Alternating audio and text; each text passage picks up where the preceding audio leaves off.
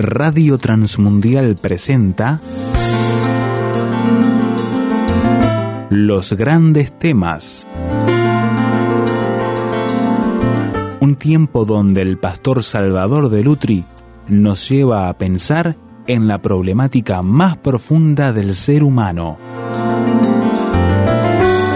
Los grandes temas. Vamos a concluir hoy de hablar de las luchas espirituales. Josué capítulo 9. Vamos a comenzar la lectura en el versículo 3.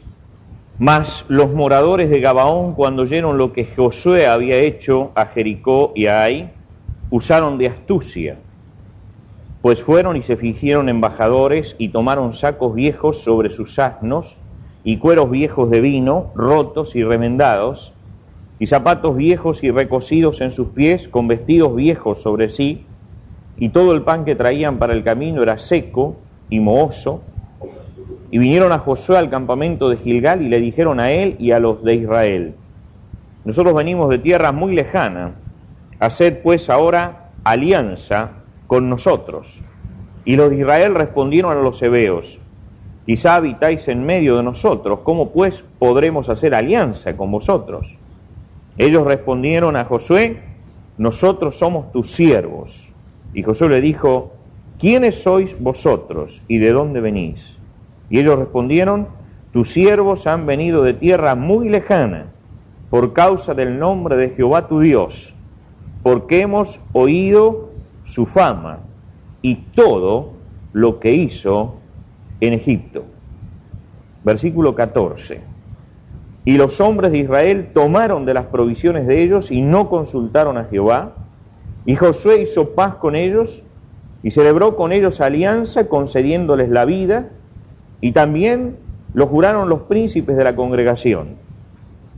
Pasados tres días después que hicieron alianza con ellos, oyeron que eran sus vecinos y que habitaban en medio de ellos.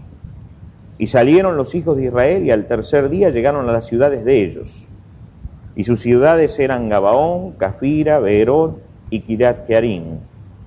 Y no los mataron los hijos de Israel, por cuanto los príncipes de la congregación les habían jurado por Jehová, el Dios de Israel. Y toda la congregación murmuró contra los príncipes, mas todos los príncipes respondieron a toda la congregación, nosotros les hemos jurado por Jehová, Dios de Israel, por tanto ahora no les podemos tocar. Vamos a detenernos aquí en la lectura de la palabra de Dios. Hoy nos vamos a detener en este capítulo. Me hubiera gustado si, no, si hubiésemos tenido más tiempo leerlo completo el capítulo. Es importante que en su casa usted pueda leer este capítulo completo para tomar conciencia de lo que sucedía y también el capítulo siguiente. Habíamos dicho que hay desafíos en la vida cristiana que son pasivos. Son desafíos que como el Jordán se presentan como un obstáculo, uno tiene que pasar por encima de ellos, ¿no es cierto? Pero hay otros desafíos que no, que son desafíos activos, que son ataques directos de Satanás. Ahora, dentro de estos ataques directos de Satanás a la vida del cristiano, hay que diferenciar dos tipos de ataque. Los ataques frontales, es decir, esa dificultad, ese problema, esa agresión que me viene frontalmente como Jericó, un baluarte visible, que yo digo, esto es realmente lo que tengo que derribar porque está delante mío. Y por otro lado, los ataques indirectos, los ataques con astucia, con artimaña, engañosos que tiene Satanás. La, Biblia utiliza tres figuras para hablar de Satanás que son muy interesantes compararlas. Dice que Satanás aparece como un león rugiente, ¿no es cierto? Sed pues sobrios y velad, porque vuestro adversario el diablo como león rugiente anda alrededor buscando a quien devorar. Es decir, como alguien agresivo, visiblemente agresivo, que atemoriza, como la ciudad de Jericó, ¿no es cierto? Que estaba allí, que todos sabían que estaba allí, que sabían que era agresiva y que venía para destruirlos.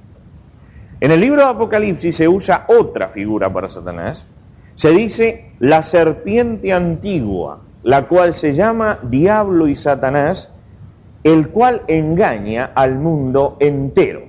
Este ya no es el aspecto del león rugiente que viene y asusta, sino que está presentando el engaño que llega al corazón de la persona.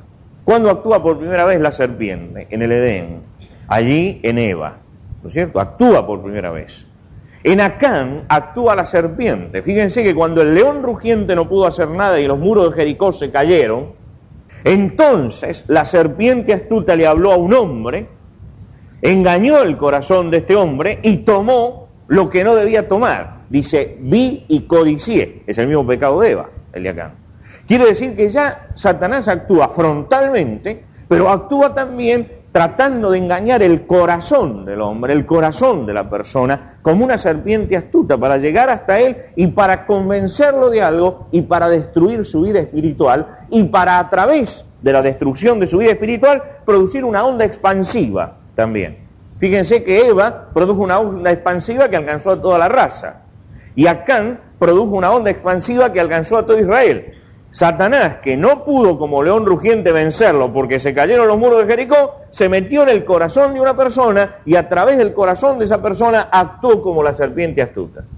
Pero además aparece otra tercera, porque estas dos formas ya la, hemos visto, aparece otra tercera descripción, y es cuando se presenta como un ángel de luz. El mismo Satanás, dice Pablo a los Corintios, se disfraza como ángel de luz. Es lo que pasa en Gabaón, cuando viene de frente, pero viene engañosamente, viene disfrazado.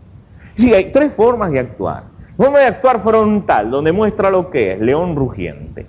La forma de artimaña, acechanza de Satanás, que va detrás y llena el corazón. Y la otra forma, cuando llega como ángel de luz, que es cuando trata de enredarnos en nuestro andar. En la primera actúa frontalmente. Esta es la donde uno lo distingue mejor. La segunda es cuando actúa en el corazón, trata de meter algo en el corazón de la persona. Fue donde cayeron por primera vez, cuando metió algo en el corazón de Acán. Ahora triunfaron porque se levantaron por encima de esto. Y se levantaron y lo destruyeron finalmente todo esto. Pero aparece la tercera, y es esta que hemos leído, donde Satanás no se presenta engañando el corazón, sino que se disfraza de ángel de luz, ¿no es cierto? Está, se presenta y los engaña frontalmente, se los enrieda en el andar de ellos, se mete en su vida. ¿Cómo hace esta tercera acción Satanás? En medio de todas las ciudades cananeas, estas ciudades que tienen todas esas eh, depravaciones de las que hemos hablado, ciudades que son para destruir, idólatras, hay una ciudad, que es la ciudad de Gabaón. La ciudad de Gabaón tenía que ser conquistada como todas las demás ciudades, porque es una ciudad pagana, es una ciudad en decadencia, es una sociedad inmoral, tiene todas las características que nosotros hemos visto en los cananeos. El temor se apoderó de aquellos hombres porque dijeron, si han destruido Jericó y destruyeron la ciudad de Ai, ahora van a venir y nos van a destruir a nosotros. Y entonces ellos utilizan su astucia lo dice específicamente en un versículo que leímos. Dice, usaron de astucia y se fingieron. Quiere decir que acá va a actuar frontalmente, pero va a actuar con astucia. ¿Qué astucia usaron? Dice que se fingieron embajadores de tierras lejanas, como si ellos no vivieran en ese lugar. Entonces, colocaron sobre sus asnos sacos viejos, es decir, las bolsas envejecidas como si hubieran atravesado el desierto. Los cueros donde llevaban el vino buscaron también cueros viejos y remendados, como para hacer ver que en algún momento en el desierto habían reventado esos cueros y los tuvieron que coser. Los zapatos de cuero viejo los recosieron y los remendaron. Es decir, hicieron toda una puesta en escena y hasta el pan que llevaban lo llevaron seco y enmohecido. Quiere decir que se presentaron como gente que no pertenecía a lo que había que destruir. Se presentaron como gente que adoraba a Jehová y temía a Jehová y venían para honrar a Jehová y para ayudarlos a ellos en la lucha. Les prepararon toda una trampa a ellos.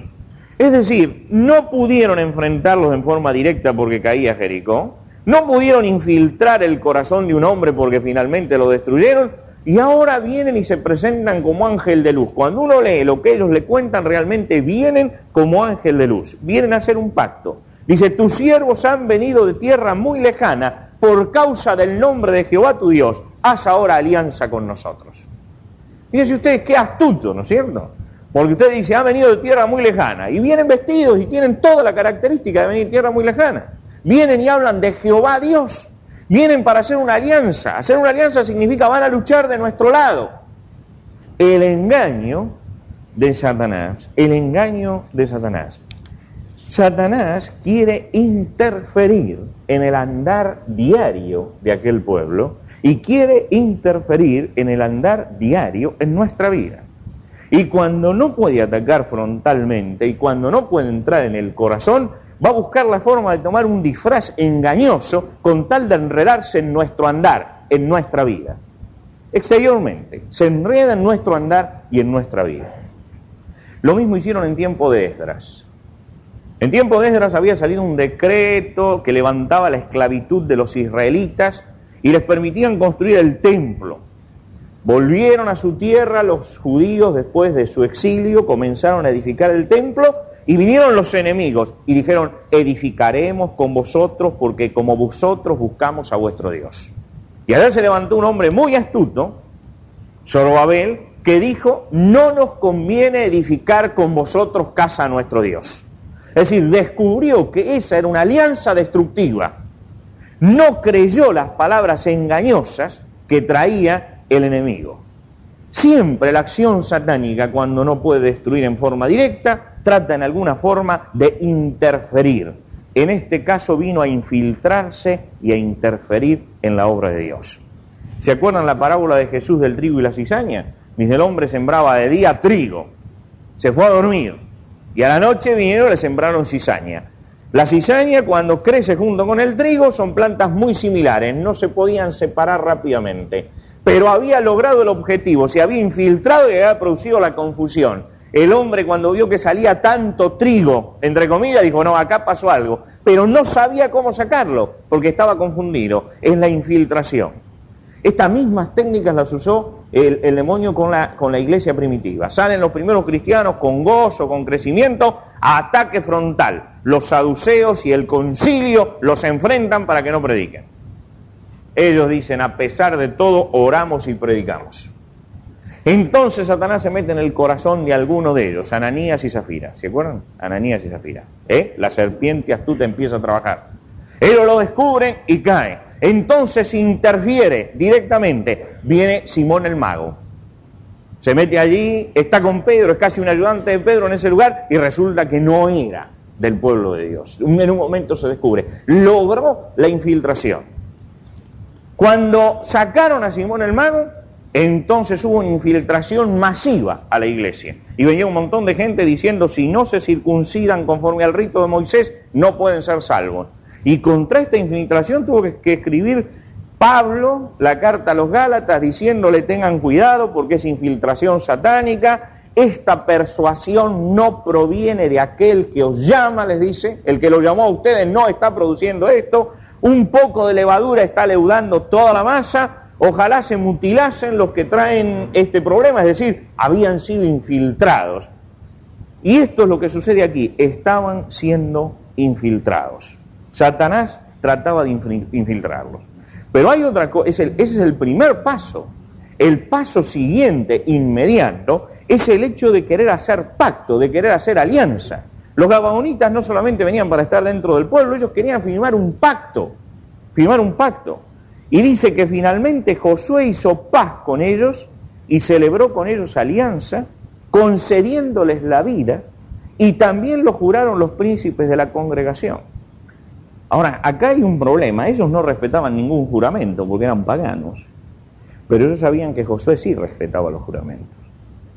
Entonces le hacen firmar el juramento y lo engancha por el lado de su fe. Él firma un juramento y se encuentra unido en un yugo desigual. Pero no lo puede romper ahora, porque él ha jurado. El yugo es desigual. Cuando se da cuenta ha sido engañado, pero él ha jurado por Jehová. Es decir, la astucia lo llevó a caer. El apóstol Pablo dice en la carta a los Corintios, la segunda carta, no os unáis en yugo desigual con los incrédulos, porque ¿qué compañerismo tiene la justicia con la injusticia? ¿Qué comunión la luz con las tinieblas? ¿Qué concordia Cristo con Belial? ¿Qué parte el creyente con el incrédulo? Siempre que Satanás no puede actuar directamente, frontalmente, y no puede infiltrar el corazón, trata de buscar la forma de hacer un pacto engañoso donde el creyente está engañado, donde el creyente está enganchado. Cuidado con los vínculos que Satanás consolida. No hay que ser ingenuo frente a Satanás. No hay que ser ingenuo. Hay muchos cristianos que son ingenuos frente a Satanás. Satanás busca consolidar vínculos, por ejemplo, matrimoniales. Matrimoniales. Si él busca consolidar vínculos matrimoniales entre el creyente y el incrédulo, logra destruir a ese creyente para siempre. Ahora, esto es, esto es lo que sucedió con los gabonitas. Vinieron y dijeron, pero nosotros somos de ustedes, firmamos. Y firmaron. Pero ellos no se aseguraron antes si realmente eran. ¿Cuántas veces viene, viene un, muchacho, una señorita, y dice, eh, me voy a casar, e, es del Señor, ¿eh? se convirtió? Uno pregunta entre comillas, ¿se convirtió? ¿O es un gabaonita? ¿O es alguien como este que ha tomado toda la pinta, ¿no? De un cristiano. ¿Y cuántas vidas hay paralizadas? ¿Y cuántos testimonios? ¿Y cuántas vidas destrozadas por culpa de los gabaonitas? De que uno de pronto permite la infiltración.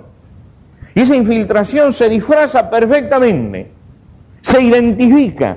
Usted no puede darse cuenta dónde está lo falso, como en esto de los gabonitas.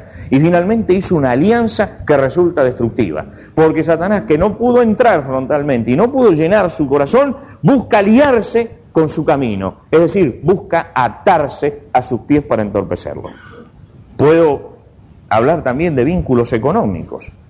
Vínculos económicos que se prolongan en el tiempo que usted de pronto ve un buen negocio y firma y arma allí una sociedad y tiene ataduras en el tiempo y después se da cuenta que se ha subido al carro de alguien que no tiene la misma ética ni los mismos principios cristianos suyos, pero usted está atado. No es que hizo un negocio y se separó, no, usted está atado ya.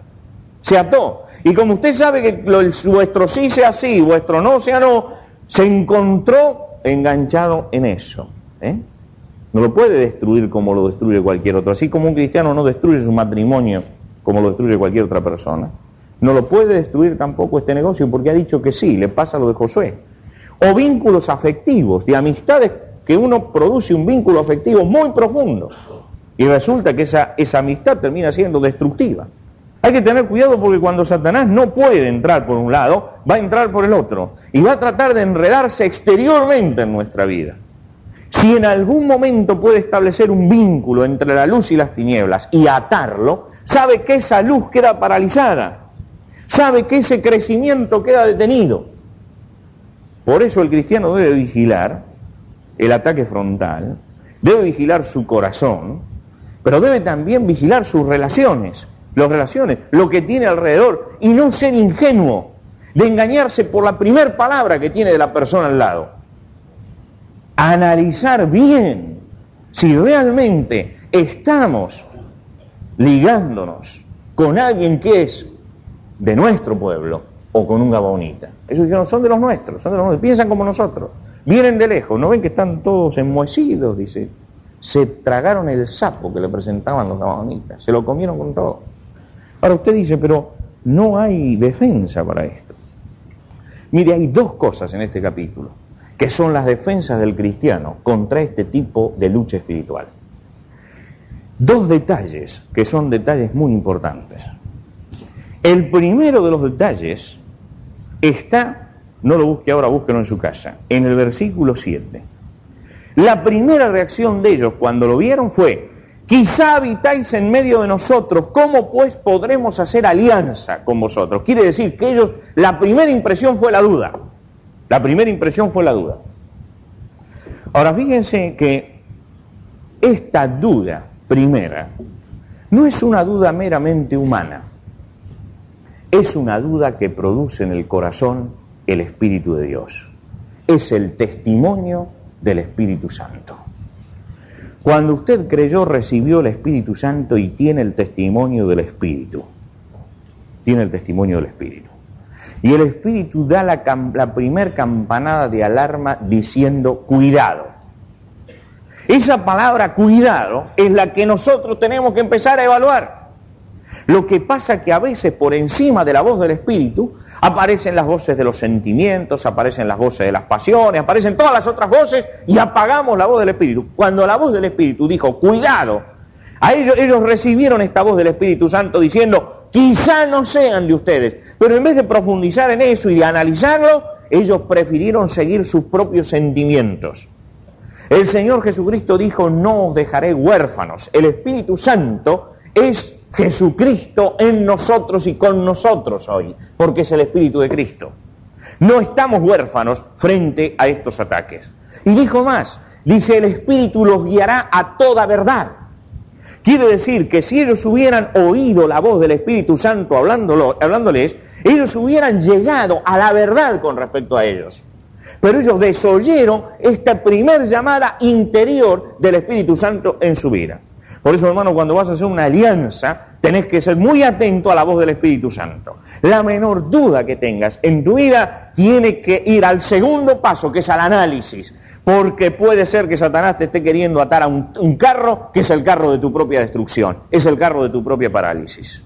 En este caso, no hay que ser manso como la paloma, sino astuto como la serpiente. Jesucristo dijo que habló del doble carácter del cristiano. Manso como paloma, astuto como serpiente. Frente al mal hay que ser astuto como serpiente. Si estoy entre estos hombres y tengo la duda, no me comprometo, no me comprometo, no me comprometo, hasta tener la certeza. No se comprometa hasta tener la certeza. Porque la culpa es suya, ¿eh? La culpa es mía. Acá no es que me engañaron y todo lo demás. El testimonio del Espíritu estuvo al principio diciéndole, cuidado porque pueden ser de ustedes. Pero uno dice, pero es gente que parece tan buena, parece tan buena. Lo único que le falta es ser creyente. ¿No escuchó nunca usted esa frase? ¿No escuchó nunca? Es tan buena. ¿Usted se cree que los estafadores son malos, gente? Usted ha hablado con estafadores, yo he hablado con una docena de estafadores en la cárcel y tienen una sutileza para tratar que usted se cree cualquier cosa que le digan, cualquier cosa que le digan. Tenga cuidado, porque todos están esperando al león rugiente y se aparece el ángel de luz y dice, es tan bueno. Claro, es el ángel de luz, el ángel de luz. El mal no siempre viene en el envase con las tibias cruzadas y la calavera. Usted le pueden servir veneno en una copa de oro veneno en una copa de oro. Tengan cuidado, el envase no quiere decir nada. Acá vinieron bien envasados, perfectamente envasados. Era gente buena, era gente buena. Lo único que le faltaba era ser creyente. Y miren usted cómo los enganchó a esta, gente que fueron y firmaron. La Biblia dice en el Salmo 95, hablando de que no nos deje que la pasión nos ciegue, ¿no es cierto? Dice, si oyeres hoy su voz, no endurezcáis vuestro corazón. Dios habló en ese momento y ellos no debían endurecer su corazón. Esto es lo primero. Primero, hermano, el testimonio del Espíritu. Llévele el apunte al testimonio del Espíritu. No deje que pase por encima sus sentimientos. No sea sentimental frente al testimonio del Espíritu de Dios. No sea sentimental. Recuerde que el peor enemigo que usted tiene son sus propios sentimientos que lo más destructivo que hay en el ser humano es su propio corazón, de donde emanan los sentimientos. Recuerde que engañoso es el corazón más que todas las cosas, ¿quién y perverso? ¿Quién lo conocerá? Tenga cuidado con sus sentimientos, sus sentimientos destruyen. Van a destruir su vida, van a destruir la vida de los que están alrededor. No se guíe por los sentimientos. Ellos les pareció, sintieron, vieron y no escucharon el testimonio del Espíritu de Dios, primero. Y en segundo lugar, tomaron una decisión inconsulta. Esa es la segunda cosa. Dice, y tomaron de las provisiones de ellos y no consultaron al Señor. No consultaron al Señor. No escucharon el testimonio del Espíritu y no consultaron al Señor. Esto lo dice el versículo 14. Tomaron de las provisiones de ellos y no consultaron al Señor. Usted tiene dos medios para consultar al Señor. Dos medios para consultar al Señor. El primer medio para consultar al Señor es la palabra de Dios. Usted tiene que ir a la Biblia y saber si lo que le están proponiendo, diciendo, es lo que Dios ordena o no es lo que Dios ordena. ¿Sí? Usted tiene que saberlo esto por la palabra de Dios. No espere un testimonio espiritual. Hace poco un pastor lo invitaron, tenía, tenía una fundación, entonces le dijeron si podía ir a retirar ropa para la gente humilde que venía desde el exterior este, para repartir y que se necesitaba una fundación. Y entonces él dijo, sí, dice, pero esto lleva un trámite de cerca de tres meses, como poco en nuestro país, ¿no cierto?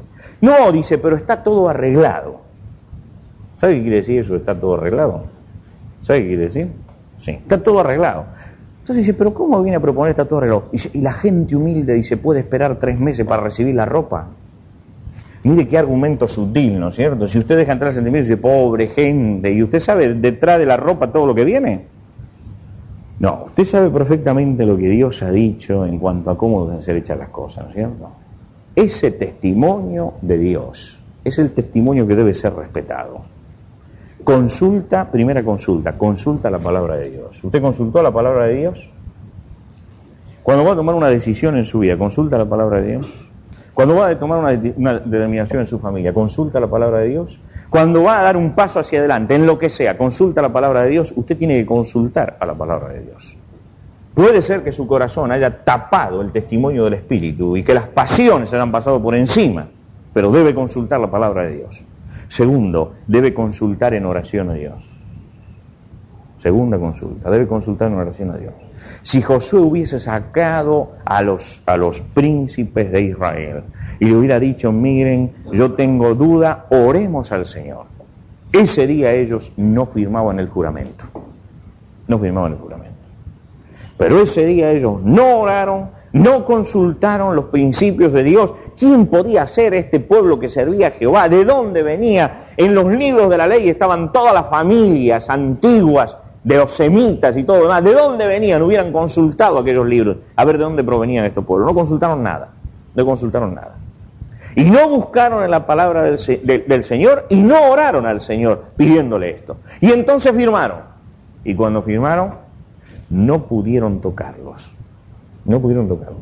Si usted lee el capítulo 10, se va a desatar una guerra donde ellos tienen que salir a defenderlos en cumplimiento de su juramento.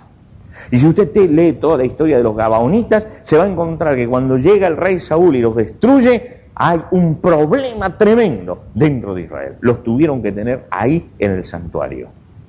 Se quedaron atados, enredados con ellos. No recuerdo que cuando enseñaba el libro de Josué tenía un mapa muy grande de la tierra conquistada que, ponía, lo ponía delante de los alumnos. Y en medio de toda la tierra conquistada que Josué se abrió como un abanico, así, entró por el centro y se abrió, en medio de todo eso había un círculo negro, Gabaón, Gabaón. Era como un lunar en toda la tierra conquistada. Conquistaron todo, pero esto no lo pudieron tocar. Dios le dijo, todo lugar que pisare la planta de vuestro pie será vuestro y yo estaré con ustedes y toda la tierra es de ustedes. Y un día fueron y firmaron un pacto. Y fue un pacto para toda la vida. Josué nunca pudo ver ese lugar como lugar de su pueblo. En toda su vida cuidado con estos lazos. Cuando no puede entrar frontalmente y no me puede llenar el corazón, busca ligarme algo que me ata después para toda la vida. Me ata para toda la vida. Y cuando uno se ató para toda la vida, después le toca una sola cosa, sufrir. No se olvide, cuando usted pacta lo que sea, se ata a un carro, Usted como cristiano sabe que su sí es sí y su no es no. Y que no puede deshacer las cosas a piacere, ¿no es cierto? Porque Josué podía decir, bueno, después de todo los matamos a todos y se acabó el asunto. Pero él había jurado por Jehová y él era un hombre de Dios.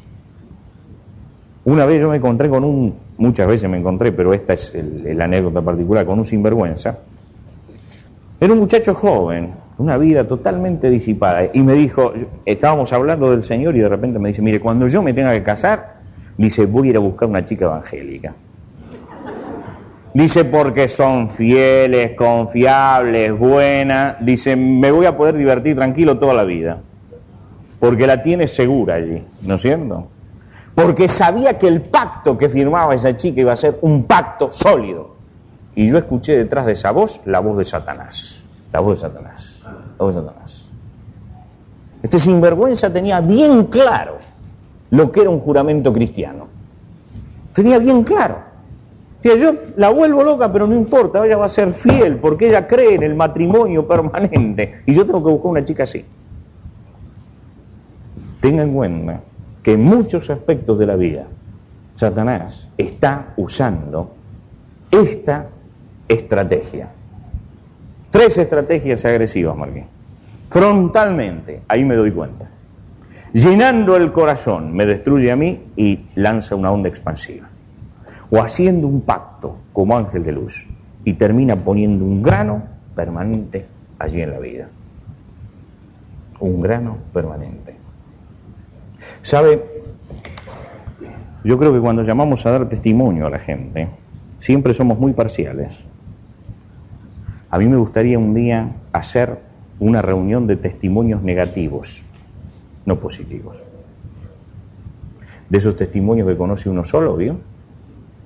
de la persona que se enredó y viene y llora y le dice, pastor, ¿qué hice? Y uno no tiene respuesta porque dice, bueno, usted lo ha hecho. Esos son los testimonios que nunca escuchamos, ¿no es cierto? Siempre escuchamos al matrimonio que dice, con el Señor estamos bien. Yo quisiera traer los otros testimonios. El de la persona que estaba bien con el Señor y formó un matrimonio desigual y después tiene problemas durante toda su vida, que venga y lo cuente, para que lo entiendan todos los jóvenes. El que se embarcó en un negocio con alguien que era incrédulo y creyó que le iba a hacer derecho y de repente se encontró con 20 juicios detrás y que venga y lo cuente. Están, hermanos, también esos testimonios que nunca se escuchan. De los creyentes que en un momento dado no supieron discernir que estaban frente a Satanás y se engancharon por ese lado. Tristemente. Y después no pudieron desengancharse.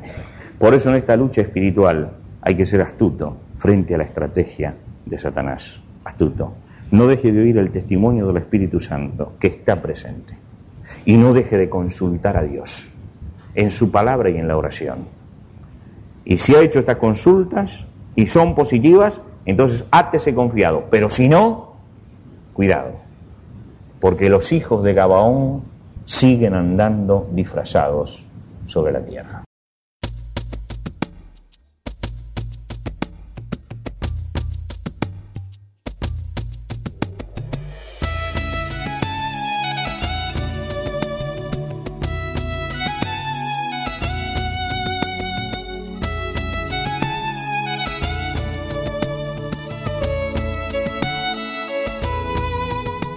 ¿Qué le pareció el desafío que nos presentó el pastor Salvador de Lutri en los grandes temas de hoy? ¿Qué preguntas, aportes y discusión le gustaría compartir con nosotros?